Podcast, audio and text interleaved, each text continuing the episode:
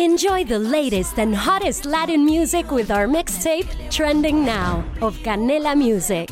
Don't miss out on the latest trends and hits that are setting the moment.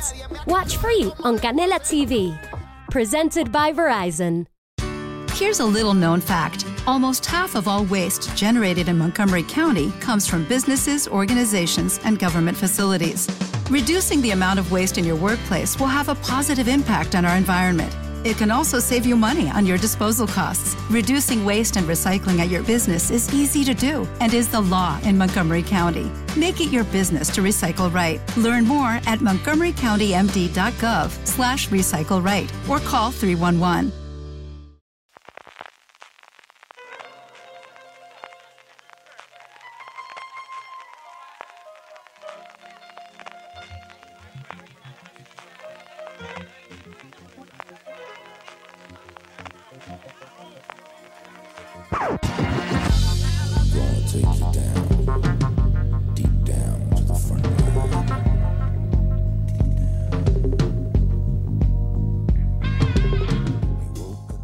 Bienvenidos a Gran Angular, el programa de fuera de series donde analizamos cada semana un tema de la industria televisiva en profundidad. Hoy vamos a hablar de FX, vamos a hablar de la historia y del legado de FX ahora que se cumple su onomástica, ahora que desde el comienzo suyo en 94 cumplamos esos 25 años con una cadena que nos ha dado muchísima, muchísima alegría, algún que otro sin sabor, pero sobre todo muchísimas alegrías. Vamos a hablar de los orígenes, vamos a hablar de la estabilidad a lo largo de los últimos años, vamos a hablar de lo que actualmente están haciendo y evidentemente de cuál es el futuro, especialmente después de la compra de todos los activos de Fox, incluido FX X por parte de Disney y los proyectos que tienen en el futuro. Para ello tengo conmigo en primer lugar a Álvaro Nieva. Álvaro, ¿cómo estamos? Hola, eh, CJ. Pues me apetece mucho este podcast porque, como tú comentabas, nos ha dado mucha alegría FX, pero parece como que siempre se ha llevado los méritos otras cadenas como HBO, incluso como Showtime, que quizá sea hasta menos relevante que, que FX. Así que aquí estamos para reivindicarla.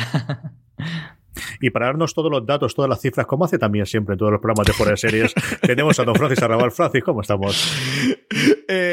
Con ganas de dar todos los datos de FX, TJ.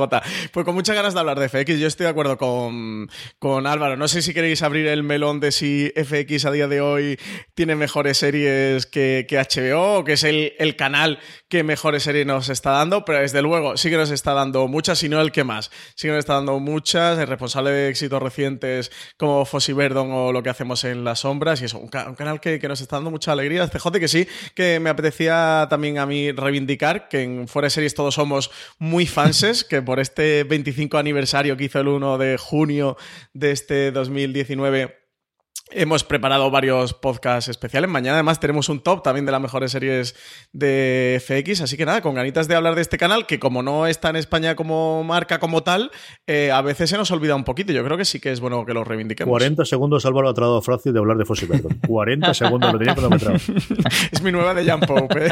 pero eso ya todos lo sabéis. No hace falta que yo os lo diga. Vamos a hablar de Fossi vamos a hablar de muchas otras series que tienen. Lo primero, yo creo, Francis, que podemos empezar a comentar eh, es en la línea de lo que contaba también Álvaro, comentabas tú. Eh, a diferencia de HBO de Showtime, que son canales de pago premium, es el modelo que se llama en Estados Unidos, es decir, que normalmente en el paquete de cable y la gran mayoría de los usuarios americanos ven su televisión, ahora ha ido cayendo mucho en los últimos años, esa famosa cosa de cortar el cable de los últimos tiempos, pero durante los años 90, primeros del 2000, prácticamente todos los hogares americanos, la forma que tienen la, ver la televisión era a través del cable, a diferencia en España, que al final la televisión en abierto ha sido, y luego hasta cierto punto la llegada del TDT, ha hecho que evidentemente hay plataformas de pago y tenemos nuestras horas, nuestras telefónicas, nuestro Vodafone y similares, pero no llegan ni de lejos a las cifras tan absolutamente alucinantes que hay en Estados Unidos de 90, eh, cientos de millones de, de, hogares en el caso de Estados Unidos de tener eh, conexión a cable.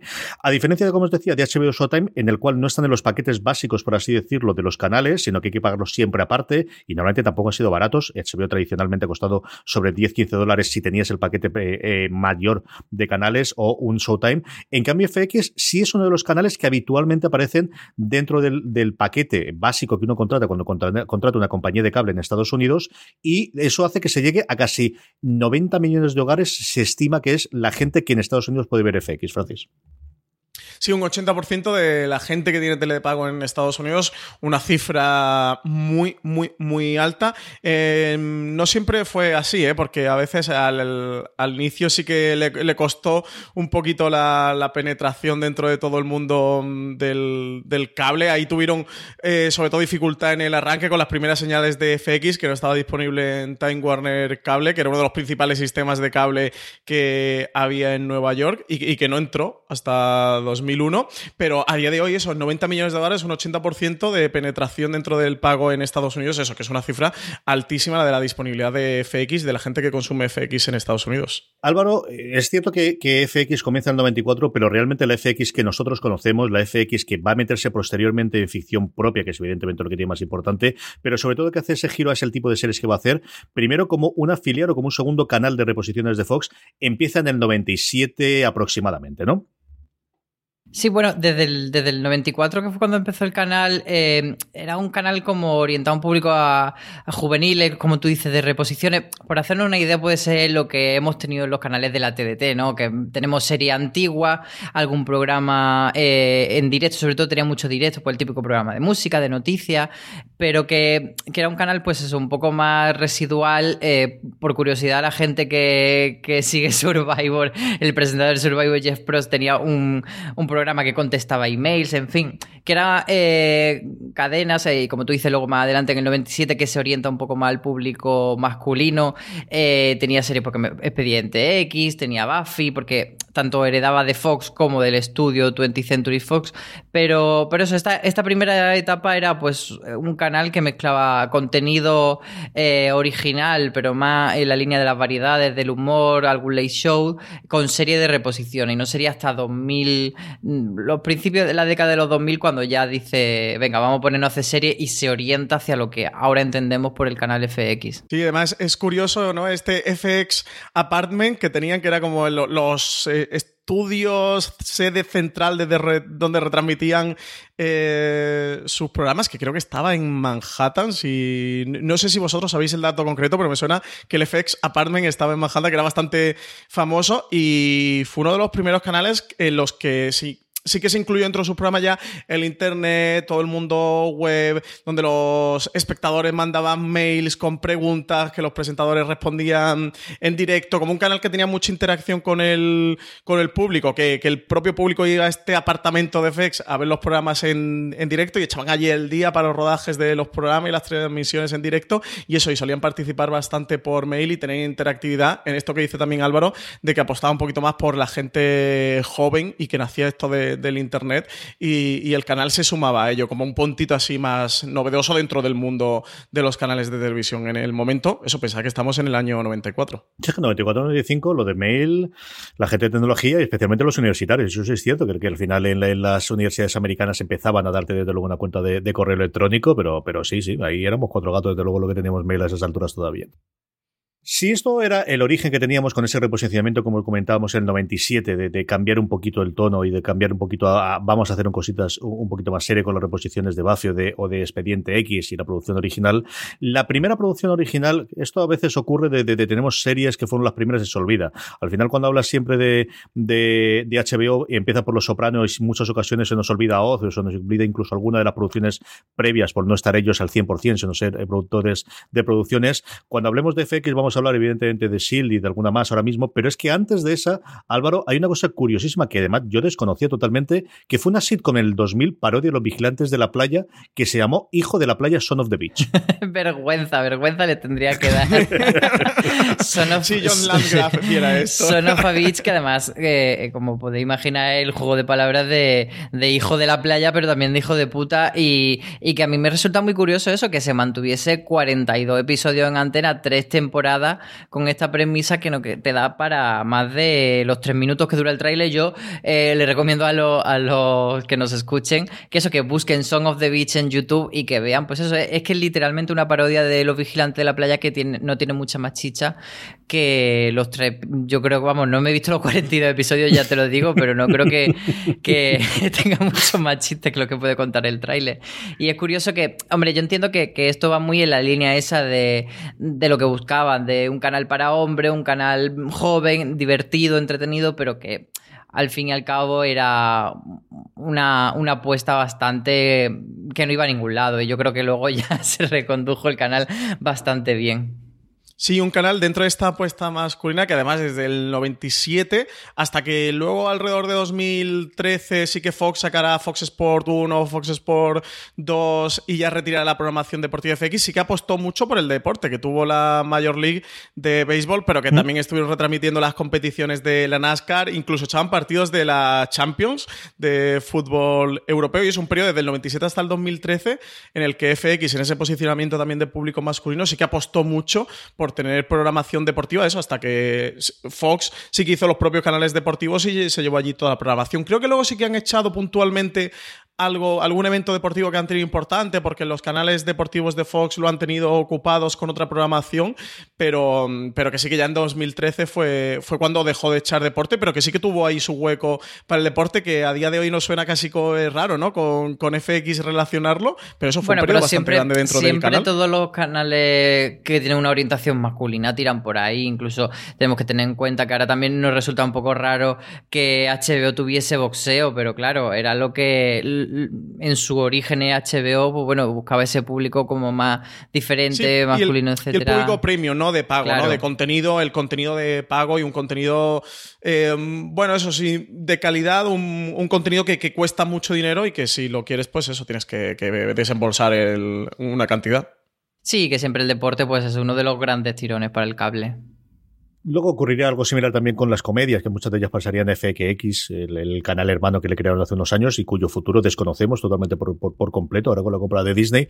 Pero bueno, si, yendo unos poquitos años delante, si al final HBO tuvo ese comienzo inicial mm, por la parte de drama, ¿no? Yo creo, yo siempre reivindico Senso Nueva York porque yo tuvo muchísimo peso, pero si al final nos vamos a la parte dramática con Los Soprano, con Deadwood, con Dos metros bajo tierra hasta cierto punto con The Wire, que es un poquito posterior su, su comienzo, si AMC lo tuvo por su lado con eh, con todo ese trío inicial alucinante de salida, como fue Breaking Bad, como fue Mad Men y como fue The Walking Dead. Algo similar tuvo en torno al 2000 al 2004, antes de que entre la figura importante de los últimos años, que es John Landgraf, que comentaremos, que estuvo en, las últimas temporadas, pero no en el origen, no en el principio de esa trilogía de series que realmente la que posicionó originalmente a F, que fue The Shield, Nip Tuck y Rescue Me, que quizás es la más olvidada de todas, Álvaro.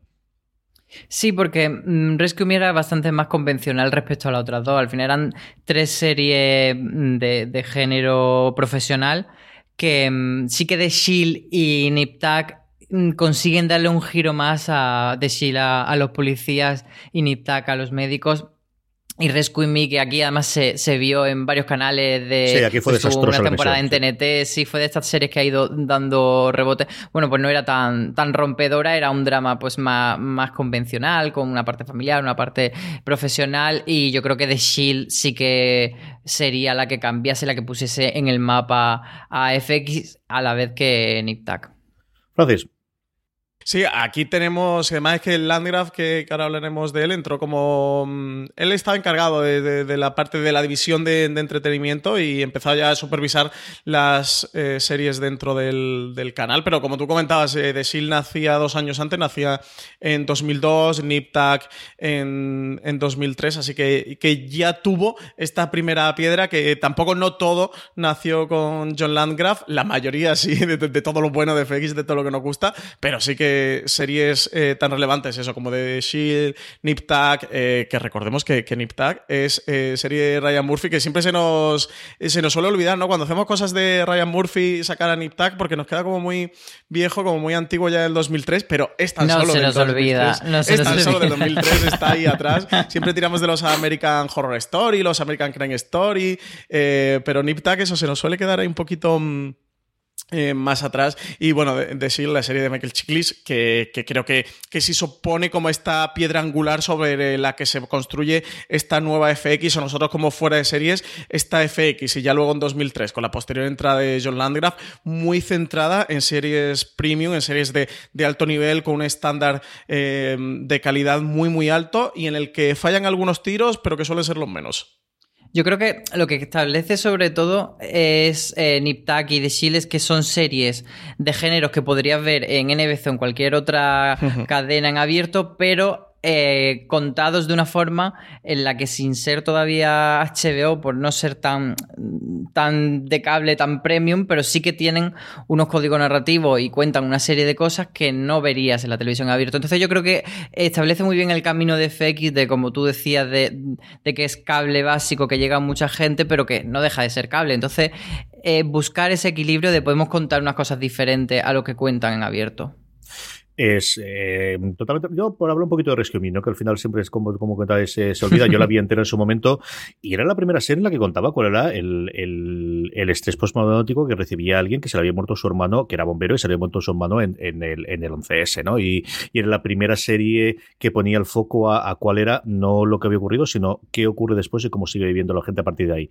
Y luego teníamos nuestra dosis de alcohólicos, borrachos, pendencieros, mujeriegos, absolutamente todo lo que luego es identificativo de también de, de muchas series de FX. Es cierto que quizás no es tan redonda, creo que en las últimas temporadas se va perdiendo, pero cuando es buena es bastante buena. Niptak, eh, yo creo por lo que se supone, es decir, es una serie que a día de hoy todavía, no digo que es que escandalizaría a nivel de euforia, pero es que estamos en las fechas en las que estamos, era una cosa para cable básico en la que al final el desnudo podía llegar hasta un punto, un punto, el sexo podía llegar hasta un punto, la violencia podía llegar hasta un punto, y, y, es la primera gran producción, no es la primera que hace Ryan Murphy, pero sí la primera gran producción, y la que al final daría, pues eso, diez y tantos, casi 15 años de éxitos con, con esa colaboración entre FX y Ryan Murphy y de The Seal, que voy a contaros a estas alturas, es mi serie favorita de todos los tiempos. Tiene ese problema de grabarse en cuatro edificios inicialmente, pero es eh, una maravilla el, nuevamente el cómo fuerzan totalmente los puntos y yo creo que es de las pocas series en las que logran mantener el interés a lo largo de distintas temporadas con una muy buena eh, idea de fichajes, ¿no? De, de, cómo podemos alargar esto seis o siete temporadas, pues tenemos que hacer las nuevas y tenemos que hacer las diferentes temporadas tras temporada.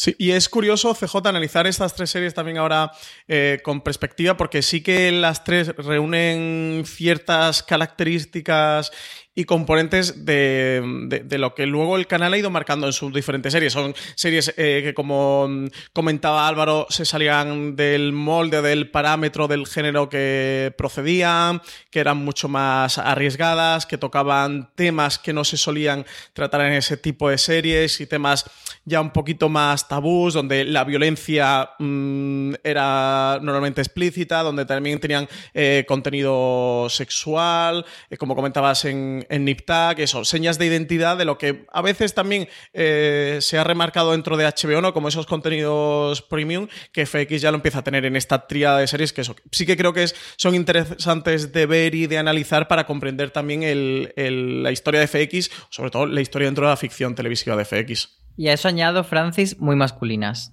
Que es otra, de las cosas que, que, que, van a ser también como muy una constante de, de la cadena FX, como ahora, ahora, hablaremos. En 2004 llega John Landgraf. Álvaro, ¿quién es este buen hombre y de dónde nos llega y, y de dónde aparece? Pues es un jefazo. es que no creo que haya mejor palabra. El alcalde de la tele. Como El alcalde de la tele. When you drive a vehicle so reliable it's backed by a 10-year, 100,000-mile limited warranty, you stop thinking about what you can't do and start doing what you never thought possible. Visit your local Kia dealer today to see what you're capable of in a vehicle that inspires confidence around every corner. Kia, movement that inspires. Call 800 333 4KIA for details. Always drive safely. Limited inventory available. Warranties include 10 year 100,000 mile powertrain and 5 year 60,000 mile basic. Warranties are limited. See retailer for details. ¿No se merece tu familia lo mejor? Entonces, ¿por qué no los mejores huevos? Ahora, Egglands Best están disponibles en deliciosas opciones. Huevos clásicos, de gallina libre de jaula y orgánicos de Egglands, que ofrecen un sabor más delicioso y fresco de granja que le encantará a tu familia. En comparación con los huevos ordinarios, Egglands Best contiene la mejor nutrición como 6 veces más vitamina D, 10 veces más vitamina E y el doble de omega 3 y B12. Solo Egglands Best. Mejor sabor, mejor nutrición, mejores huevos. Visita egglandsbest.com para más información. Le llamaba Sepingual y la verdad es que es eh, la figura sin la que se entiende el canal porque como, como decimos entra en 2004 cuando estaba dando sus primeros pasos en la cadena en esto de las series, empieza como presidente de entretenimiento y luego le hacen ya presidente de todo el cortijo y al, año siguiente prácticamente, no, un poquito más adelante, pero bueno, que, que, que va ahí creciendo y que, y que al final él venía de de, Había estado un tiempo produciendo series, había estado también un tiempo haciendo eh, esto de supervisar series en una cadena en NBC. Y, en su época en NBC, pues estuvo supervisando series como El ala oeste, La Casa Blanca, Friends y tal. Y entonces él pasa a ser el ejecutivo principal de, de FX y es quien mm, da luz verde a los proyectos, es quien se lee todo lo que le llega y es como quien tiene la visión global, por así decir, de, de qué es lo que queremos que esté produciendo FX y cuáles queremos que sean sus productos. Entonces a él le debemos todo FX para bien y para mal. Arrabal. Sí, un John Landgraf que, que, eso comentaba Álvaro. Venía de NBC, que él estaba eh, como mm, vicepresidente responsable de, de, Prime Time, en el, que, en el que eso estuvo en series como La lado este de la Casa Blanca o, Friends, series de, de, un altísimo éxito de NBC. En Jag también, también estuvo como, como supervisor, mientras que era el vicepresidente de Prime Time dentro del canal. Y que antes que venía de una, mm, de una productora que esto me ha resultado muy curioso bicheando en la biografía de John Landgraf, que Jersey Television, que era una productora que tenía que fundó con, con Danny DeVito, con Michael Chamber y con Stacey Sher. Con Danny DeVito tenía una productora John Landgraf. Desde luego, esto como curiosidad me parece una genialidad. Luego lo veríamos en alguna de las comedias, ahora mismo hablaremos de ella, el primer gran éxito de comedia, y que fue It's Always Sunny in Philadelphia. En Landgraf es un personaje adorado y alabado absolutamente por la crítica. Francis comentaba como, eh, yo creo que fue Sepping el primero que leí, pero al final es un mote general que le han puesto lo de Mayor of Television, del alcalde de televisión. En las dos presencias que suele tener anuales en la TCA, en las eh, reuniones que se tienen en verano y en invierno de todas las cadenas delante de la crítica y de los periodistas americanos y canadienses, eh, suelen ser pues eso, como si el, Papa fuese allí a, de repartir doctrina entre toda la gente. a mí tiene, pues eso, sus luces y sus sombras. Yo siempre le saco por meter un poquito el dedito del ojo y porque al final nadie es perfecto, que fue la persona que eh, descartó The Walking Dead, que el primera a la que se la propusieron antes de proponérselo a ABC fue a, FX y él no acabó de verlo, cosa que yo creo que se tiene que arrancar los pelos desde entonces hasta allí.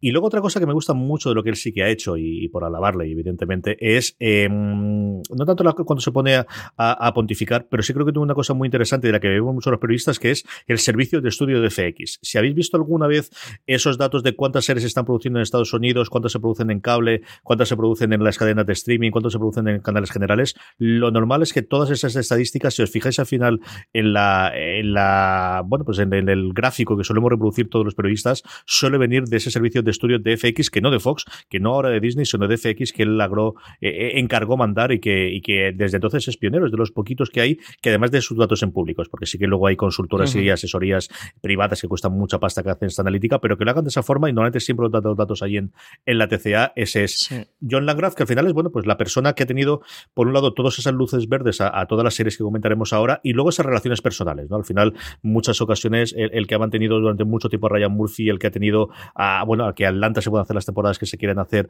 las que vaya queriendo Donald Glover y su hermano y el resto de la gente, es por esa relación personal que cuando oyes Normalmente con los creadores de las series hablar de, las relaciones que tienen es, y, luego yo con John hablo diariamente y puedo hacerlo y puedo comentarlo, y esa relación cercana Álvaro que al final yo creo que los creadores es lo que también están buscando en el día a día en el que todo el mundo se pega y que dinero va a tener todo el mundo, pero que quieres pues ese respeto, ese acompañamiento y ese saber que tu producto al final lo va a cuidar quien lo vaya a emitir después, ¿no?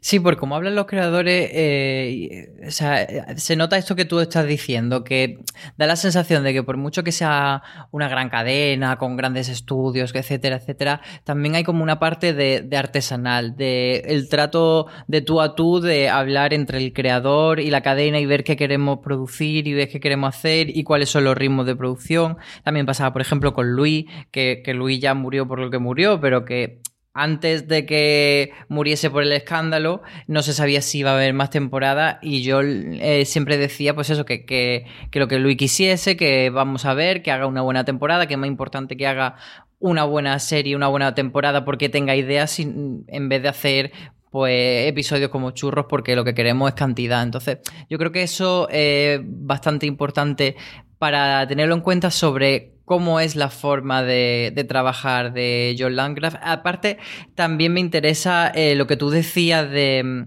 de que es muy personaje, de que él por así decir, va a, ser, va a ser un poco raro, pero podría ser un poco como Basile, que no es e, el ejecutivo, que no es el ejecutivo que es simplemente ejecutivo, sino que también es personaje y que cuando da una entrevista da muchos titulares. O José Miguel Contreras en su momento cuando estaba eh, llevando la sexta.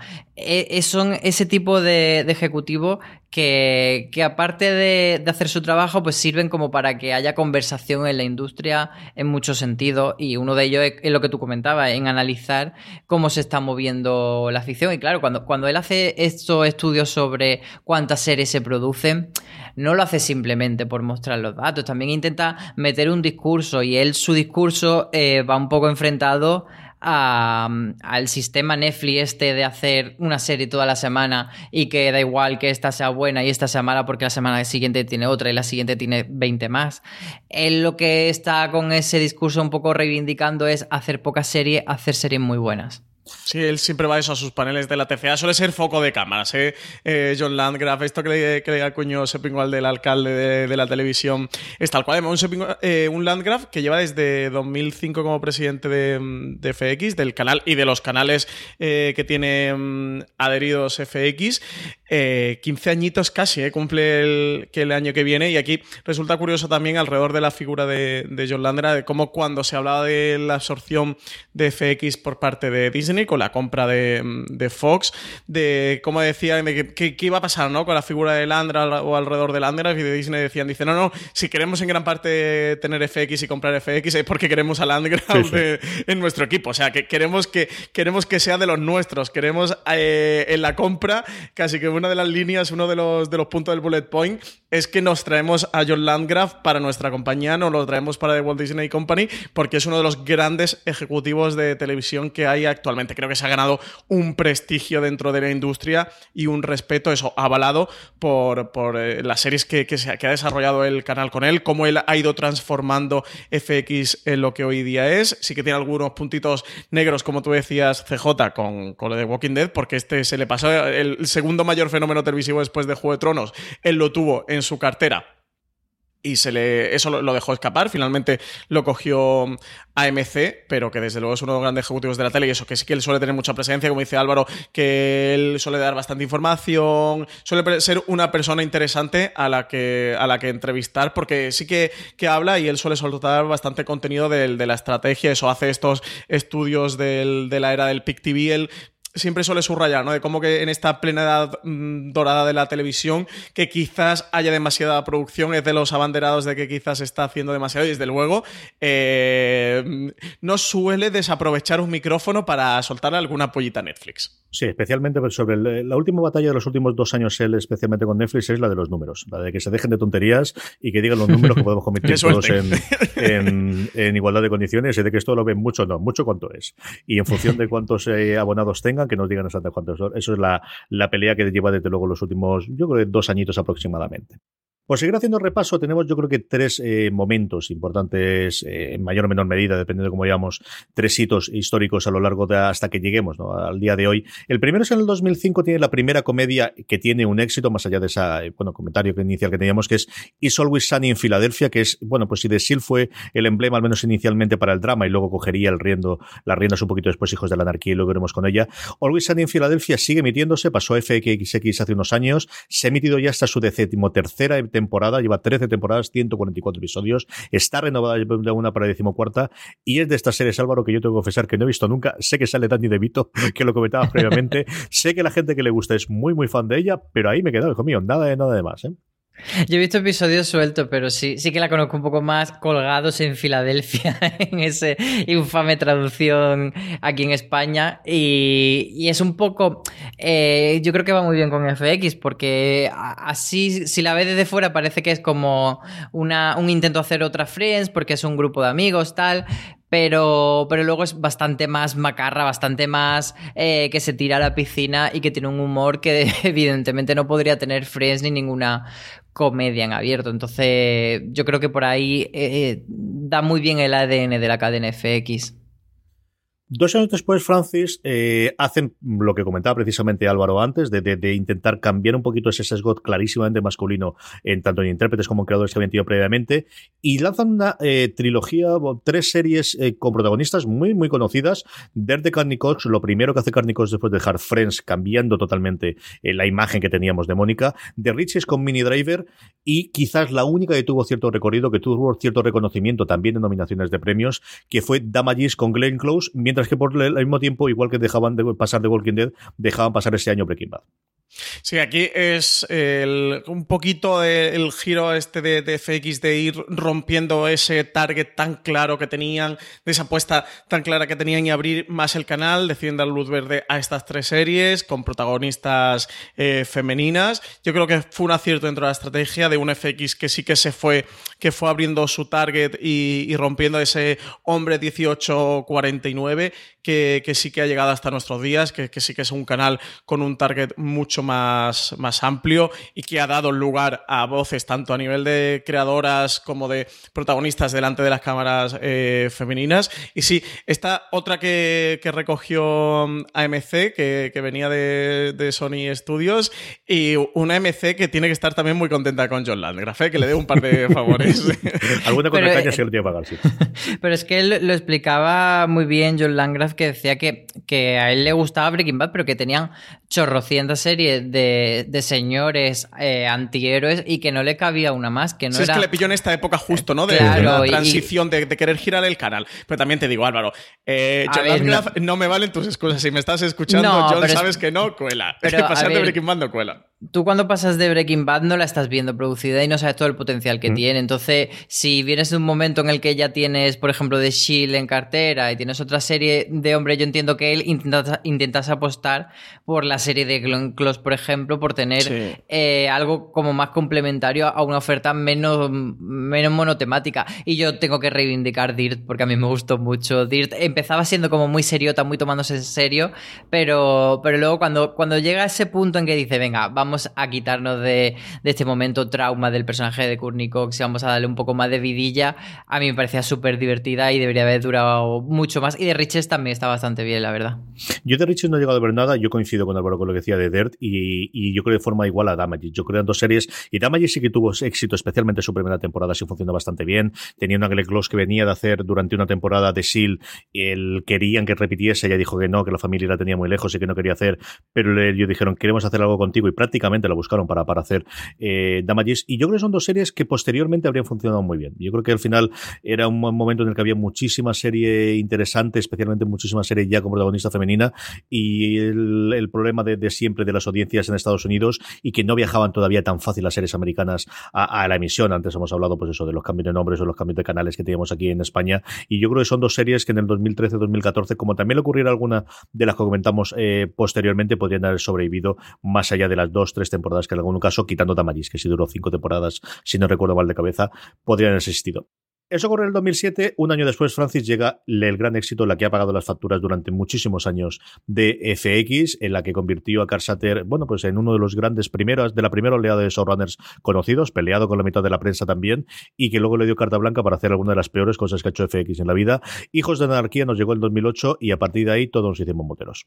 Sí, eh, exitazo comercial eh, y también crítico que tuvo con, esta serie de, mm, de que creo que de hecho que es el mayor éxito ¿no? de audiencia que ha tenido FX hasta hoy día, en promedio, en cuanto a promedio desde el primer episodio hasta que la serie acabó, creo que es el promedio más alto que tiene. Estaba alrededor de 5 millones de, espectadores por no, episodio. No sé si American Horror quizá mm. le podría, pero bueno, si, si no están ahí, ahí, porque no están ahí, es de desde luego de su, de su serie más exitosa a nivel de audiencia, sí. Sí, eso estaba alrededor más o menos de, de 5 millones eh, por episodio en, promedio. Y, como tú decías, esta fue un poco la True Blood de HBO, ¿no? Esta serie que mientras el, canal está viendo qué hace, cómo se enfoca em, y está virando un poquito, llega este Sons of Anarchy, que, es éxito a nivel de crítica, que le funciona bien a nivel de crítica, pero que a nivel de audiencia le, funciona genial y hace que, entre, que, el cash flow fluya por, por, el canal. Tendríamos muchísimas series que se estrenan a partir de, ahí, pero yo creo que lo que tenemos que comentar sobre todo es que en 2011 llegaría American Horror Story y con ello uno de los grandes cambios que yo creo que analizaremos dentro de 10 o 15 años, ya no solamente lo que se hacía en FX, ya no solamente lo que se hacía en televisión, sino el modelo, un modelo de producción que la nueva tecnología va a favorecer, que el nuevo tipo de eh, poder captar actores a creadores, a directores iba a favorecer, la serie antológica en la que tenemos temporadas independientes pero que pueden tener relación entre sí, con actores que pueden tener relación pero que interpretan a otras personas distintas, que se saca de la chistera Ryan Murphy haciendo American Horror Story y que se repetiría posteriormente en Fargo, en American Crime Story, hasta cierto punto en Feud, aunque no sabemos si tendremos en segunda, también en Trash, que sería de alguna forma también el emblema, Álvaro, de los últimos años de FX. Sí, que es algo que hemos comentado muchas veces, que no se inventaron la serie de antología ahí, pero sí que se pusieron de moda y se han establecido como una forma de producir historias limitadas, pero que se mantenga la marca a lo largo del tiempo. Por ejemplo, hemos visto recientemente The Sinner, que era una serie que estaba pensada un caso de una temporada, pero luego tiene éxito y se dice, venga, vamos a ver cómo seguimos. Entonces, eh, desde luego, eh, esto de tener miniseries que si pueden ser, eh, si tienen éxito van a continuar, es algo que establece American Horror Story y más estos juegos ya internos de cambiar los actores de sitio y de, y de crear intrahistorias. De hecho, la, la última American Horror Story Apocalypse creo que va para muchos premios como serie porque rescata personajes, ya no son pequeños guiños, sino que es realmente una continuación y entonces más serie que miniserie. Pero, pero sí lo establece como una de las grandes marcas de FX, porque luego tenemos Fargo, que, que no es de Ryan Murphy, pero que, que, sí que hace pues esto mismo, de, de, establecer una gran marca sobre la, dentro de la cual vamos a tener diferentes historias, pero todas con muchos elementos en común, American Crime Story, etcétera, etcétera. Entonces, es desde luego una de las señales porque además, eh, si te fijas, no ha habido tantas miniseries dentro de la historia reciente. O'Reilly Auto Parts puede ayudarte a encontrar un taller mecánico cerca de ti. Para más información, llama a tu tienda O'Reilly Auto Parts o visita oreillyauto.com. Oh, oh, oh,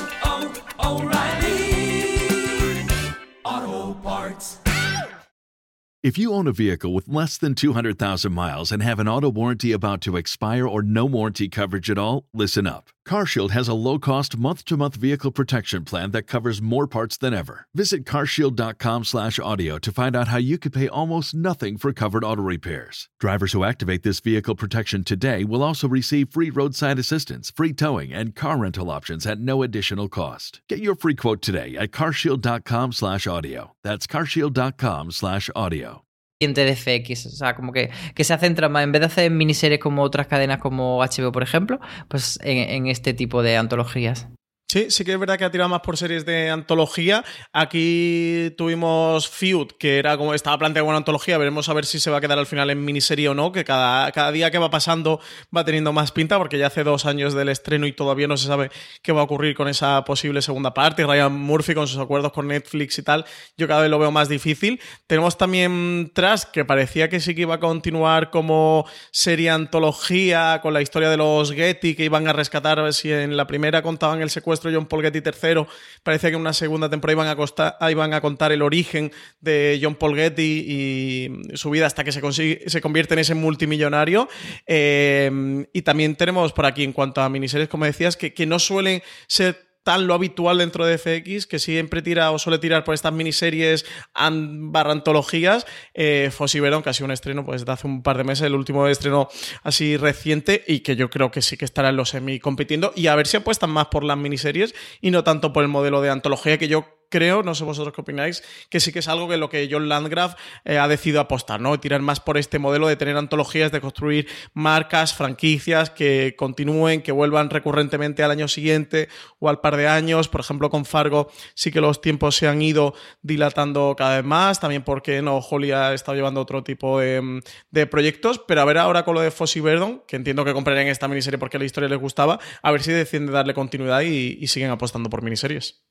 Sí es curioso el hecho de que las dos últimas series que al menos de inicio se plantearon como antología por temporada, que son Feud y Trust, las dos tienen más pinta a día de hoy que se quede como miniserie una única temporada que como dos. Y como comentabas tú, que el siguiente, que es Fossi Verdon, que podría haberte lo planteado perfectamente de vamos a hacer parejas creativas a un modo Feud, pero cambiando, ya que son parejas creativas y plantearlo de ese modo al principio, no. Se ha planteado simplemente como una miniserie y esta es la historia que queremos contar. Y eso sí que es un cambio hace dos o tres años, yo creo que lo habían planteado de dueto o mm, parejas o algo por el estilo, dos puntos Fossi Verdon. Y, y eso no ha ocurrido en este caso.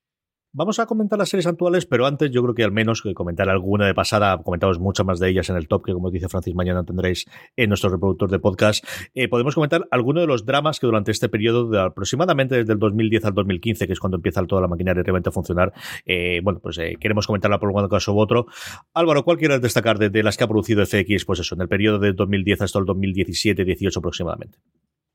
Pues yo es que no he sido muy fan de, esta serie porque la gran serie sería de Americans, que yo no la he seguido.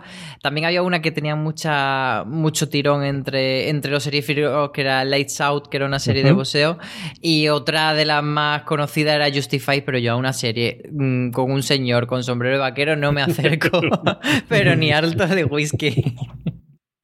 Yo me quedaría con The Americans totalmente para mí de American sin duda dentro de todo lo que mm, de lo que han hecho. Eh, quitando de Bridge pero es que no he visto eso ya sabes que no he visto ninguno de los puentes ni los Bron Brown ni los Bridge ni nada. Creo que, que American sí que ha sido ese éxito que, que, tuvieron dentro de FX porque a nivel de público nunca rompió la barrera de convertirse en, en una serie popular en una serie mainstream. No consiguió lo que consiguió Homeland por ser una serie quizás eso de un, de un género muy similar y con un argumento similar, entre comillas, o salvando las distancias entre Homeland, sobre todo el primer Homeland, no, el que fue derivando a partir de la tercera temporada, pero sí que le ha dado el éxito crítico y que ha tenido FX entre las nominaciones de los Emmy y que, que cada vez que salen nominaciones de los Emmy o de los Globos de Oro, FX fuera de los tres primeros canales, como ha sido la última ediciones, en cuanto a nominaciones, y esto de American sí que se lo ha dado en gran medida. Yo he visto todas las que tenemos aquí, que lo tenemos en el, show note. Yo recuerdo Lights Out y gustarme muchísimo, igual que Terriers. En los dos casos, dos series con vocación de tener varias temporadas porque se quedó solamente en una. Precisamente yo creo que cuando se estrenaron. Yo creo que se llegan a estrenar 2013 o 2014 ya con una posibilidad de vender posteriormente a Hulu o a Netflix o a otra plataforma de streaming los derechos. Yo creo que habrían aguantado más temporadas. Tyrant yo creo que fue un, fracaso. De hecho, me sigues alucinando que tuviese más de una temporada. Y luego yo, por poner el foco en la peor de todas, que es el, ejecutor bastardo de Bastard Executioner o el verdugo bastardo, porque yo creo ejemplifica muy bien qué ocurre cuando a alguien le das una libertad total y absoluta. Y cómo al final eso que se dice de sí, sí, hay que dar libertad al creador, pero la cadena también tiene su peso y cuando la dualidad funciona muy bien es cuando mejor funciona. Y al final, el verdugo bastardo o de Bastard Executioner fue lo que eh, Carl Satter, venido del éxito de Hijos de Anarquía, quiso hacer y aquí nadie le puso absolutamente nada, como tampoco le ponían a Louis, pero Louis al final costaba cuatro duros y lo hacía en su ordenador y ya está. Aquí fue una producción de gastarse muchísimo dinero, que es la única vez en la que yo a Satter le he dicho sí, es mejor cancelarla. Entonces, mm, yo siempre he confesado que es de los pocos pilotos o de los pocos episodios que tuve que quitar a mitad. Yo recuerdo perfectamente estar en el sofá con mi mujer y mira que nos gustaba. ¿eh? A mí me gusta Hijos de la Anarquía. Lorena ya es una cosa por demás, es una de sus series favoritas, de sus tres, cuatro series favoritas. De hecho, a mí las últimas temporadas me venían menos y ella la veía religiosamente todas las semanas. Y mirarnos en torno a los 40 minutos de, qué es esto, qué estamos haciendo y quitar el episodio. De verdad que es algo que yo creo que yo creo que me he salido del cine una o dos veces en mi vida y creo que este es de los pocos episodios que he tenido que quitar a mitad y decir, no me interesa absolutamente nada, no pienso ver nada más. Eso fue eh, el ejecutor bastardo. Y luego en comedias, que, es cierto que FX, pues igual que ocurre con HBO, igual que ocurre con el resto de las cadenas, las olvidamos alguna, pero oye, que, que incluido ese, ese It's Always Sunny en Filadelfia, que sigue manteniéndose a día de hoy, que es la serie más longeva que tiene, Álvaro, tienen un montón, pero que un montón más, ¿eh? Yo, mira, aquí tengo el corazón un poco raro porque con Luis me pasa que es una serie que me ha gustado mucho, pero después con todo lo que ha venido, el recuerdo como que se te hace un poco más agridulce, sobre todo cuando determinados episodios que se trataban cosas que luego, mm, si, la, si conoces lo que había detrás, se hace como más bola procesarlo. Así que me voy a quedar con Wilfred, que es una serie que protagonizaba el Ayagud, que veía un perro y que era muy divertida y un poco loca. Y a mí me parecía como muy adorable allí el Ayagud. Bueno, siempre, siempre lo es, pero esta serie en Wilfred me gustó bastante. Gracias. Es curioso lo de. Mm, volviendo ahora, vuelvo a comer, pero por lo de Bastard Execution, en lo que comentabas, que, que, aquí es otro tirón de orejas más allá de lo de Walking Dead y Breaking Bad que, hemos comentado antes. Para John Landgraf, porque sigue eso. Después del éxito de Sons of Anarchy, le dio libertad absoluta a Carsater, hizo este Bastard Executioner. Ahora está con un spin-off precisamente de Sons of Anarchy, como es Mayans MC, y que parece como Carsater, ¿no? Que se ha ganado el respeto que tiene David Simon en HBO, lo tiene Carsater siendo dos creadores tremendamente diferentes, pero digo, en cuanto a la figura que juega dentro del canal, quizás eh, creo que Carsater NFX es lo más parecido a David Simon en HBO, en el que sí que Landgraf le, permite hacer ese proyecto que, a él le apetece, que, que, a él le interesa, que quiere sacar adelante. Un Mayans en sí que tampoco está funcionando demasiado bien. Sí que tiene segunda temporada, no está cancelada, pero que va ahí un poco a tirones, ¿no? Eh, no, no, quiero hacer un chiste fácil con el combustible de las motos, pero parece que, sí que se le está gripando. Que, ¿eh? que, más es, o sea, no lo veo tanto como de Simon, igual eso sería más Ryan Murphy, lo veo más como, ya te hemos dejado hacer tu, tu cosita esta de señores disfrazados y con, con el Sheeran por allí, ahora hazme otra vez lo que sabes hacer, hazme otra vez una cosa de moteros, que aunque no funcione tanto como la primera, bueno, por lo menos vaya, vaya un poco a rebufo. Vaya ahí. Y yo en cuanto a comedia, así que bueno, ya sabéis que me quedaría con Luis. Tengo el mismo debate que lo de, mm, lo de Álvaro. Siempre me, planteo estas cosas y verá que es muy difícil eh, de separar. Pero bueno, yo al final he decidido separar eh, creador de serie y no penalizar a la serie en la que trabaja mucha más gente que Luis. Aparte de que Luis, eso sí que es verdad, que, que Luis y que en, en, la serie Luis lo hacía todo, guionizaba, protagonizaba, eh, producía, dirigía, hasta montaba los episodios. o sea que es, que... muy creador total de Luis. Claro, no, es, no es como si dices House of Cards lo puedes separar de Kevin Spacey. O sea, la serie de Louis era Louis. Es muy Louis y Kay, sí, Louis. Pero la serie es maravillosa y yo creo que sería una auténtica faena para espectadores de historia de televisión que nos cargáramos la serie por lo, por lo que ha hecho eh, Louis y Kay, que es una sinvergonzonada. Pero la serie sí que es una auténtica maravilla. Yo, todos sabéis, porque yo siempre hablo de ella, que es una de mis series favoritas de, de la historia. Así que la putada que me hizo fue muy gorda. Vamos con series actuales, que es lo que tienen actualmente en cartera y sobre todo por compararlos y, verlo con años anteriores y otras cosas que tenía. Además, evidentemente, de las nuevas temporadas de Fargo, a ver cuándo nos llega de American Crime Story y de American Horror Story. En cuanto a dramas, tenemos Tabú, que hay una segunda temporada, Legión, tercera y última temporada, Snowfall, que es una serie que ha pasado, yo creo, sin pena ni gloria, Bias MC, de la que acabamos de comentar ahora, la nueva serie de moteros de Satter, y quizás, de luego, no sabría deciros a nivel de audiencia, pero sí que a nivel de crítica, la que más ha comentado, la que más se comentó en su primera temporada, que está llegando a la segunda, que se espera que va a tener varias nominaciones ahora también a los, a los semi dentro de nada, que es Pose, que tenemos ahora su segunda temporada, Álvaro. Sí, pero fíjate que a mí me da la sensación de que Pose eh, se ha quedado como muy de nicho y como que la gente incluso se sorprendió de que se metiese dentro de la terna de, los semi y de los premios en general, eh, porque al ser tan de nicho y contar algo tan concreto de la comunidad LGTB, me da la sensación de que mucha gente directamente no la mete dentro de las series generales y es verdad que una serie que tiene muchísima calidad y que no es solamente esa fiesta que te propone tan divertida, sino que, que cuenta historias muy interesante y con un tono que no es el que esperábamos, porque cuando se hablaba de esta serie todos nos íbamos al referente más cercano que es Paris is Burning y a ese tipo de, de, historias pues del SIDA en los años 80 como muy dramáticas muy, y tiene una alegría Pose que a mí es lo que me, lo que me conquistó de, de que Ryan Murphy haya querido contarlo desde otra perspectiva. Como decía Álvaro Francis, esta es la última gran producción que deja Ryan Murphy antes de su contrato con Netflix. Tiene sus American Horror Story y Crime Story, evidentemente que sí como productor, pero el último que le dejó este fue un post que, que oye, que se marcaba distinto de aquí va a haber alegría, va a haber felicidad y al final, oye, que, que las cosas pueden salir bien de vez, de vez en cuando.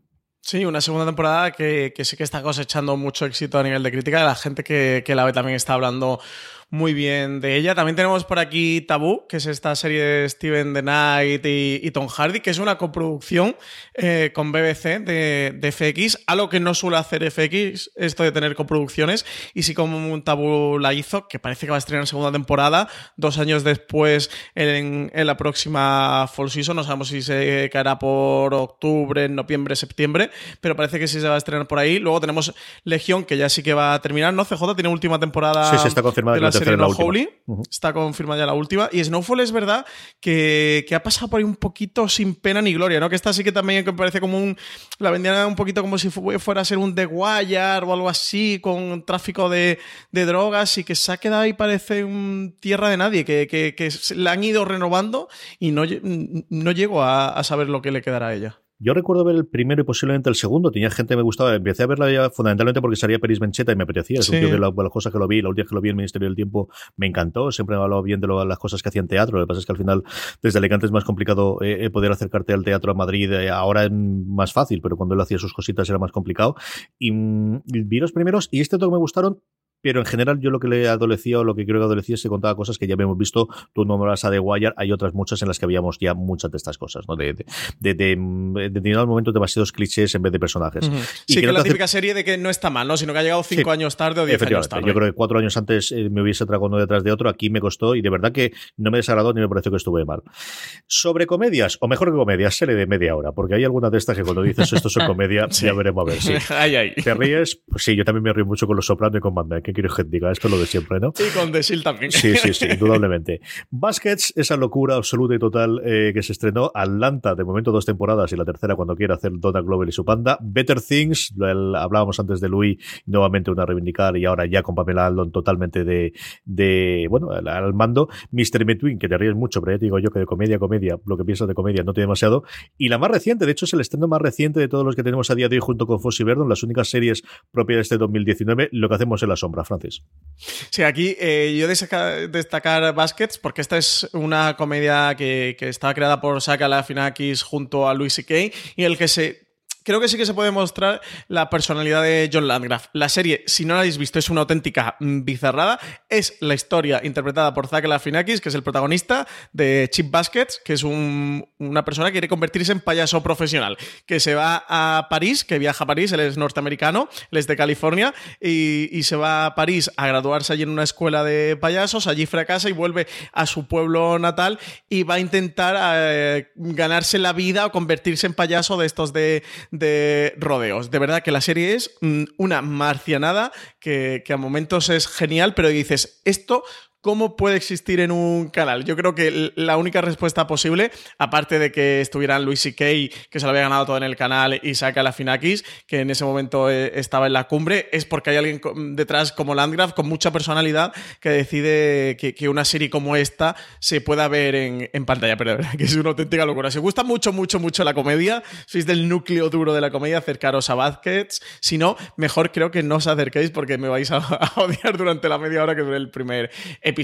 Y luego unas comedias CJ, como tú decías, que son más bien, suelen tirar a dramedias. Baskets a momentos es tremendamente dramática, porque te cuenta miserias humanas muy gordas y te cosa cosas muy chungas de lo que le están pasando a este Chip Baskets, pero que luego tienes Atlanta, tienes Better Things, que de nuevo también creada por Louis C.K. junto a Pamela Adlon, que con todo el escándalo Louis C.K. saltó de, de la serie, Pamela Adlon ha conseguido ma- mantenerla y continuarla, también hablan maravillas de su tercera temporada, que yo todavía no he podido ver, Better Things la recomendaría eh, sin duda en este hilo de, de comedias, eso más dramedias tipo Master of None, en Mr. In Between, que yo no la he visto CJ, pero que tú sí, que hablas muy bien de ella y que yo le tengo muchas ganas, que además esto es de, de FX, pero eh, es de Australia, ¿verdad? Esta serie. Sí, señor, ahora lo comentó ella. Eh, eh, Álvaro, recomienda tú alguna, porque si no, el sinvergüenza te las va a recomendar todas. Bueno, lo que hacemos en la sombra me ha dejado que es la que- a- a- Leo, de las que pues- más pues me mola ahora, de todas. ¿Ves? ¿Ves? Todas. Le gustan Yo- todas. Yo lo que hacemos en la sombra eh, es de esas series que no te da la vida y que tengo Ah, muy muchas ganas de ver porque Valen me la ha recomendado, mucha gente de, de mi entorno me ha dicho que está muy bien, así que la tengo ahí súper apuntada. Better Things a mí me pasa que me parece bastante irregular. Mm, Tiene como episodios muy brillantes, tiene cosas que me gustan mucho, pero tiene de repente algún episodio que es la nada más absoluta, pero aún Porque así... es la vida, Álvaro, la vida, la vida. Aún así, con todo, me parece, me parece de las que tiene FX la que más me gusta a mí. Lo que hacemos en las sombras es una genialidad y hay que verla. Álvaro, tienes que sacar tiempo. es, eh, diría... eh, bueno, voy a decir que es la comedia que más me ha gustado este año, pero porque ha sido la última que he visto, así que más me haya gustado. Seguro que me dejó una o dos atrás, eh, que, que ahora mismo no caigo. Pero creo que sí, eh, que es la comedia con la que mejor me lo he pasado este 2019. Es divertidísima, es una gran serie lo que hacemos en las sombras. Que además está confirmada por una segunda, ¿eh? Yo de todo esto, evidentemente, Atlanta. Atlanta al final es una de las series mías de cabecera desde que se estrenó. Es la serie más sorprendente, más distinta, más de, qué va a ocurrir. Y ya no qué me va a plantear cada semana, sino dentro del primer episodio qué me van a ir contando y cómo va a ir girando la historia que me cuentan en ella. Y luego Mr. Between, porque yo creo que quizás es la más desconocida de todas, porque es una cosa extraña para FX, porque es una compra de una serie australiana eh, creada y producida e interpretada por la misma persona cuyo nombre ahora mismo no recuerdo y no me acuerdo de mirarlo previamente. Y es una serie muy clásica de, FX de antihéroe, de un tío que es un asesino vuelto a, sueldo barra guardaespaldas barra enforcer en Australia, con problemas personales muy muy claros, eh, muy en el estilo de las series clásicas que ha hecho siempre FX. Eso es en medio horita, de lo más parecido que haya recientemente, posiblemente es Barry, aunque el personaje cambia mucho, pero por, porque hagáis una, una idea. Y es una serie que me parece alucinante, de verdad que me parece muy muy bien. Y es quizá la más desconocida, como os digo, porque tampoco es producción propia de FX, ni tiene ninguno de los nombres clásicos en cuanto a creador o cuanto a intérprete, porque el mismo intérprete es el creador y tiene unos acentos australianos que tienen para atrás. Eso sí, os reíros de cuando ponen los americanos, nada, aquí es eh, australiano puro y duro. Nos falta hablar uh, del futuro, de las series que ya hay, pero yo creo que antes de eso tenemos que hablar, evidentemente, del siguiente granito en el, en el mundo de FX, que ha sido la compra de ella junto con el resto de los activos de Fox para incorporarla a Disney. ¿Y, y qué va a ser ahora, Francis? ¿Cómo va a ocurrir dentro de Disney? Y especialmente, ¿cómo va a ocurrir? Porque todo lo que han comentado apunta a que FX sea uno de los principales productores, por así decirlo, de sitios de creación para dotar a ese Hulu, del cual también Disney se ha hecho a día de hoy con el, el activo o la la, funcionalidad o al menos la dirección del 100% de las acciones a partir de ese último pacto que ha tenido recientemente y que al final va a marcar los designios de ese Hulu. Y quiero utilizarlo, bueno, pues como plataforma de salida a series más adultas, incluidas todas estas de FX. Pues sí, a ver qué ocurre. Lo que sabemos es justo lo que tú has dicho, al menos públicamente o por medios norteamericanos o por declaraciones de alguien de Disney o de FX como Landgraf, no sabemos mucho más. Estamos todos un poquito expectantes qué va a ocurrir. Yo, si tuviera que apostar, es porque FX no va a ir a menos, sino que va a ir a mal. Eso las, lo que sí que han comentado y se apuntaba era como ese, entre comillas, principal productor o principal estudio que nutra de contenido a Hulu. Un Hulu que parece que, tiene vocación internacional, que, que, llegará un momento que se expande internacionalmente.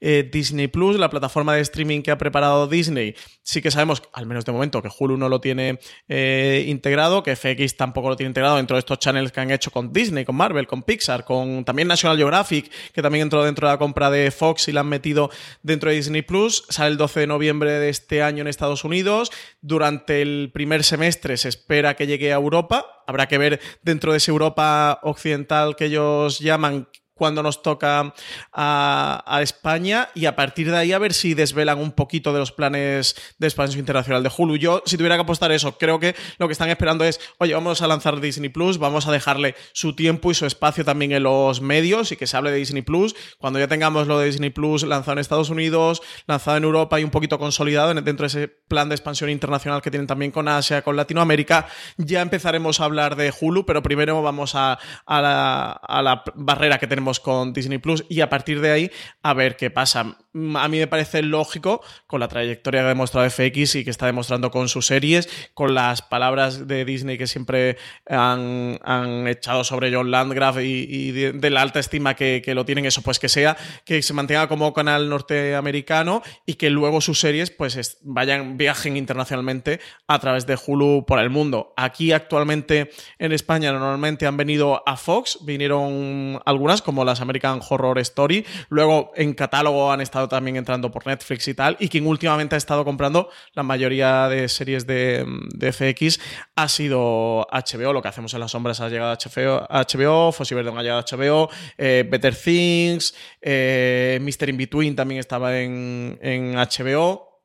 Así que, pero otras, por ejemplo. creo que también, ¿no? Tabú, también. Tabú, Snowfall, Posy. Sí, toda esa sí, sí, HBO. Eh, es HBO. Ahora, ¿quién tiene? No sabemos porque no lo han desvelado si tienen un contrato en exclusividad o de compra preferente, pero da la sensación de que sí, porque todo lo que saca FX, por lo menos todo lo bueno que saca últimamente, se lo llevan ellos. Entonces, es lo interesante eso que dice Francia, a ver qué pasa cuando Hulu se quiere establecer en, en el resto del mundo. Sí. No sabemos si tienen un acuerdo de exclusividad o pagan más caro la serie de FX, o son los que más pagan porque son series de mucha calidad e intentan tener el catálogo, porque sí que Legión o Atlanta las tenía Fox en España. Sí, sí. Eh, Sí, porque también depende de, de quién sea el estudio. O sea, que ahí no es solamente la cadena lo que importa, pero da la sensación de que, de que sí que hay Sí, algún tipo de acuerdo marco o lo que sea, sí. Sí. Así que a ver qué ocurre eso. Con Hulu yo entiendo que, que igual que el- la bandera de, de este Disney Plus están siendo las marcas de el Star Wars, las marcas de Marvel, las marcas de, por supuesto, el catálogo Disney,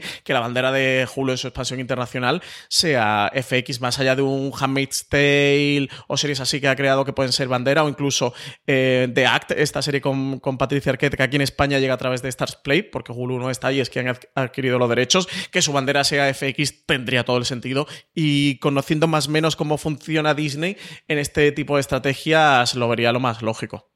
Vamos ya con el futuro, mejor dicho, el futuro reciente, ¿no? El futuro muy cercano, que son las cosas que sabemos que tienen funcionamiento les comentamos muy rápidamente. Francis, la primera es, este es uno de los proyectos que llevan mil millones de años dando vueltas por Hollywood, la adaptación de Y, el último hombre, del cómic, eh, que va a ser, finalmente, le, le han dejado, le han quitado la parte del final, le han dejado simplemente como Y. Sí, lo han dejado como Y. Para que un- nadie se entere en Google. Para que... Han dicho, Claro. ¿cuál es la regla del SEO? Pues Claro. venga, vamos a cargárnosla. Y, serie, Wikipedia, a ver qué dice Google. Sí, sí, a ver qué ocurre.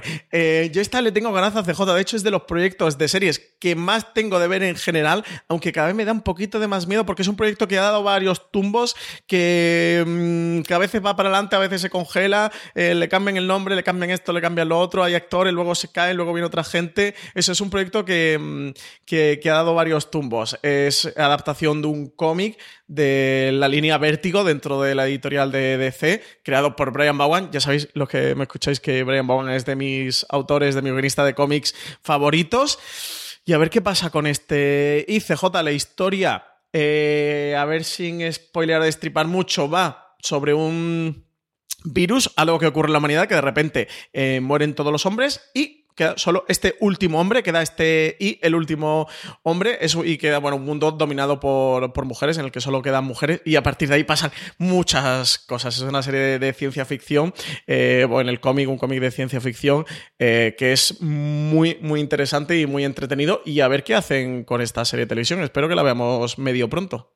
Que es una serie que a priori no le pega mucho FX, pero yo creo que el- la estrategia es un poco hacer lo que hicieron con Legión, de, de que en aquel momento era mm, no nos pega una serie de superhéroes, pero vamos a hacer una serie de Una vuelta muy grande, sí. Claro, haciéndola a nuestro estilo. Entonces, Y el cómic lo da, un ¿eh? poco O- por ahí. O sea que sí que habiendo leído el cómic, no he llegado a leer la totalidad porque son muchísimos números, tengo, he leído solo los primeros tomos, pero leyendo el cómic, o si, si la gente ha leído el cómic, sí que entiendo el encaje de ahí dentro de FX y veo más o menos, puedo intuir eh, someramente por dónde quieren tirar y sí que creo que si la hacen bien puede ser una de las grandes series de FX. Álvaro, eh, FX siempre se está, ha caracterizado por, cuando tiene un creador eh, seguir apostando por él, pero también con los intérpretes. Tiene intérpretes que recurrentemente han ido saliendo en sus series y uno de ellos, que lo vimos en Fargo recientemente, como es Martin Freeman, va a protagonizar una de sus futuras series que se llama Breeders. Sí, es una serie que mm, no hay demasiada información, pero bueno, parece que apunta todo por más por el drama y por ver eh, a tratar la, la paternidad desde el punto de vista del personaje de Martin Freeman. Así que a ver qué nos ofrece, pero es de esas series que, que sabemos que llega para el año que viene y que tendrá 10 episodios y poco más hay por ahí que rascar. Otra cosita que tienen eh, Francis es Crime Town, un podcast que funcionó extraordinariamente bien. Fue la primero hace un par de añitos de la oleada de eh, True Crime en, en el formato podcast, que va a ser adaptado y además adaptado por el equipo que originalmente llevó de Jinx a. HBO. Sí, está, cuéntanos un poquito, tú eres más el especialista en podcast americano. ¿Este te lo has llegado tú a escuchar? Yo escuché alguno de los primeros, porque es cierto que al final cuento una historia pues de la que me gusta a mí, que es en Rhode Island, en Nueva Inglaterra y en Providence, y sobre todo yo creo que más conocida por, por el efecto final por el que tuvo, es lo que os comentaba previamente. Es una de los primeros que empezó a ver, ahora hay una oleada absoluta y total del True Crime en Estados Unidos, hasta el punto de que Apple por primera vez en 15 años va a cambiar las categorías en las que se clasifican los, los podcasts, van a hacer una de ficción y uno exclusivo de True Crime. Va a tener una categoría a primer nivel que directamente se llama True Crime de la cantidad de cosas que se están produciendo. Es también significativo que Spotify, junto con las compras que hizo de compañías, una de las que hizo era una productora de podcast especializada en hacer cosas de True Crime. Y como os digo, habla sobre el crimen organizado y la corrupción municipal en Providence, en, Rhode Island, en la capital de, Rhode Island. Y lo más curioso de esto es, como os digo, que el, los eh, hosts del, podcast que crearon originalmente de Jinx, eh, la que de alguna forma puso el pistoletazo de salida para locura del True Crime, en este caso en el audiovisual, bueno, pues eh, está detrás. ¿no? Tenemos también a Ted Medfield en, en la producción. Es por una producción de Gimlet Media, es la segunda adaptación, mejor dicho, tercera. Lo que pasa es que la primera todo el mundo lo olvida, que fue aquella cosa que hicieron sobre Startup originalmente, pero la segunda adaptación después de Homecoming para Amazon de un podcast de Gimlet Media y que tiene posibilidad, pues nuevamente, de hacer una franquicia a partir de aquí y tener varias, varias eh, temporadas posteriormente, porque también Crime Town tiene posteriormente eh, varias temporadas alrededor de, esto, de, hablando de, de ocurrir con el crimen en una ciudad de Estados Unidos. Sí, eso te iba a preguntar, de qué esto era de Gimlet Media, ¿no? que es, la misma productora de podcast que eso, que, de, de, la que salió Homecoming y este Crime Town tiene mucha pinta de ser próxima serie de antología de FX. ¿eh? Esta tiene pinta de crear franquicia. Además, el nombre me había olvidado ya funciona muy bien. ¿eh? no, te olvides de Julia, no me hagas esto, Álvaro. Esto no se me hace. Esto no se hace. Álvaro, si te sirve de consuelo, a mí también se me ha olvidado. Hace como, ay, la de Julia Robert, que eso existía. Julia Robert tenía una serie de televisión. en cuatro tercios. Álvaro, háblame de esta cosa de Carmen María Machado, de la dotación de los relatos suyos, Herbodia and Other Parties, que esta es la que más me ha llamado la atención de todos los proyectos futuros que tiene FX.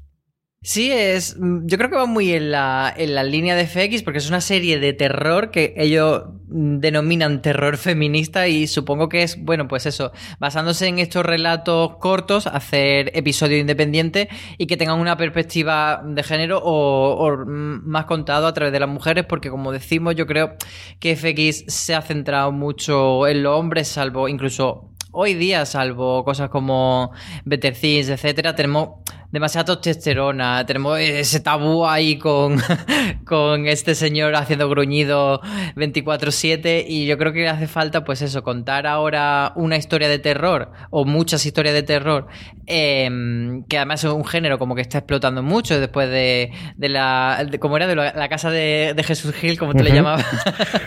La caída de la casa Gil. Es que, es que la casa no puede ser. La casa Gil, la casa Gil. pues después de, tanto, de, este boom del terror, yo creo es el que. Pionero, la casa Gil y no es el pionero. que hace falta eh, este, esta otra perspectiva. Así que yo tengo mucha curiosidad a ver cómo lo aborda FX, la verdad. Sí, señor. Y terminamos aquí también hay un proyectito, CJ, que es este de A Christmas Carol, que mm, en los que está detrás Steven Knight y Tom Hardy, que ya tienen contraseña en FX, que es la de mm, que la de Tabú, que, es una miniserie de fantasía que va a adaptar el cuento de título homónimo de Charles Dickens. Vamos a tener aquí a, Guy Pearce haciendo de Mr. Scrooge y a Tom Hardy también como protagonista. A ver qué sale de esta serie, que se espera que se estrene esta Navidad de 2019. También está Andy Serkis haciendo haciendo, cómo no, de un bichete CGI que va a ser el fantasma de, la Navidad. Y a ver qué tal. Oye, a mí me parece algo curioso. Pereza Tom Hardy, Francis. a mí es que Tom Hardy. me mola. Yo Tom Hardy con siempre que le tapen la boca y, gruña, como en Mad Max o en Batman, yo, yo compro siempre Tom Hardy gruñendo. De hecho, en Tabú no lleva ninguna máscara y gruñe igualmente, no tiene ya ningún problema de no llevar máscara para gruñir. A mí me mola Tom Hardy, ¿eh? Yo entiendo que de pereza, eso que has dicho. pero a mí me, mola. está muy bien, pero digo yo que nada me ha traído. Cuéntame, Francis, y con esto terminamos lo que conocemos a día de hoy sobre las futuras posibles temporadas eh, próximas de Fargo, su cuarta temporada, y lo de Ryan Murphy, que sabemos a día de hoy tanto de American Horror Story como de American Crime Story.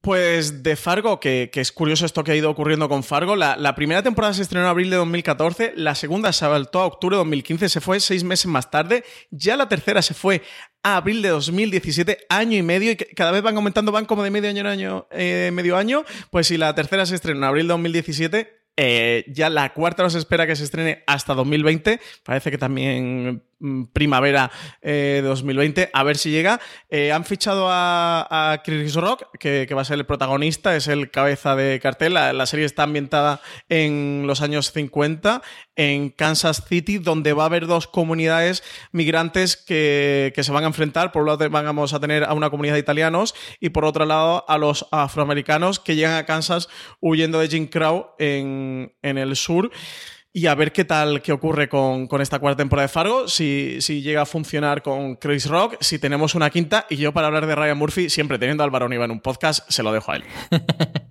A ver, yo la sensación que tengo con Ryan Murphy y FX es que él está en un proceso de stand-by. Lo que él se aseguró eh, cuando fichó por Netflix era que podía seguir haciendo la franquicia y las series que ya tenía abierta. Pero viendo que se han quedado tanto Feud como American Crime Story bastante ahí en, pausa, me da la sensación que él ha decidido centrarse en establecer la nueva marca que tiene mm, pensadas para, para, Netflix como The Politician y que luego volverá eh, a, las cosas de FX. Sí que mm, tenemos temporada de American Horror como siempre en el mes de septiembre-octubre, en este otoño que viene, que esta vez parece que va a tirar un poco por el tema de slasher en los años 80 y tal. Mm, yo creo que, va a ser como un poco más divertida eh, y, le tengo muchas ganas, pero eh, lo que sí que está claro es que la temporada 10 podría ser su última y de no solo de él, sino del equipo que siempre ha ido llevando la serie y que a partir de ahí a ver qué hace FX si lo deja en manos de otra persona o termina la franquicia, pero bueno, por lo menos esta temporada 10 la tenemos asegurada y quizá alguna más. Pues con esto hemos terminado este gran angular de ah, hemos dedicado a la historia y al legado de FX y al futuro reciente, vamos, cercano, perdóname, no manía con un futuro reciente, el futuro cercano que tengamos de, de, FX, mucho más contenido sobre dedicado a este 25 aniversario de la creación de FX en nuestro canal de podcast, como comentamos previamente, mañana mismo tendremos ese top de las 10 mejores series de toda la historia de FX, mucho más contenido en fuera de series.com. Álvaro Nieva, muchísimas gracias por haber estado en este programa con nosotros. A ti, como siempre. Don Francis Arrabal, hasta el próximo programa. Hasta el próximo. Yo creo que le hemos hecho suficiente peloteo a John Landgraf como para estos tres que estamos aquí nos dé algún puestecito en FX, ¿no? Para que nos lleve a algún lado. Para que nos lleve algo, yo creo que sí, un viajecito por allí a los estudios, una visita guiada. ATX, algo de esto, sí. Claro, un póster firmado de, de, Legión para ti, CJ que te gusta, de, de, American Horror para Álvaro, por Ryan Murphy. Yo de Noah Hawley también uno de Fargo. Yo creo que algo nos hemos ganado. Yo se lo dejo ahí a John por si nos está escuchando. Sí, señor. Y si no, alguno de los asistentes de John, que también tiene que ser muy agradable. Y yo con Ryan Murphy también, ¿eh? yo no tengo ningún tipo de problema. A todos vosotros, como os decía, mucho más contenido en nuestro canal de podcast, allí donde escuchéis podcast, en Apple Podcast, en iVoox, en Spotify, buscáis fuera de series, os podéis suscribir y tendréis contenido cuatro días como mínimo a la semana. Mucho más información, artículos y críticas en fuera de series.com. Gracias por escucharnos y recordar, tened muchísimo cuidado ahí fuera.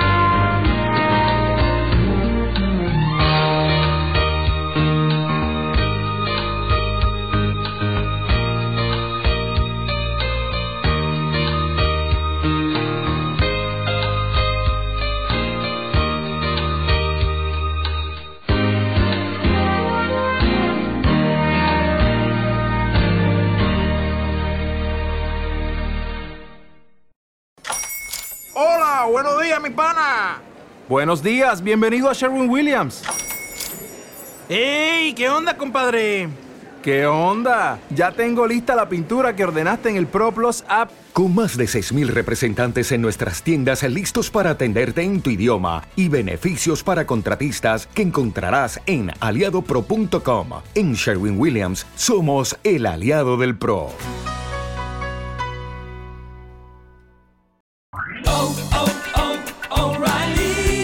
¿Necesitas ayuda? En O'Reilly Auto Parts te ayudamos. ¿Necesitas algún consejo? Te aconsejamos. Nuestros profesionales en autopartes están siempre disponibles para ayudarte a encontrar lo que necesites. Excelente servicio al cliente es solo una de las ventajas que ofrece O'Reilly Auto Parts. Los profesionales en autopartes. Oh, oh, oh,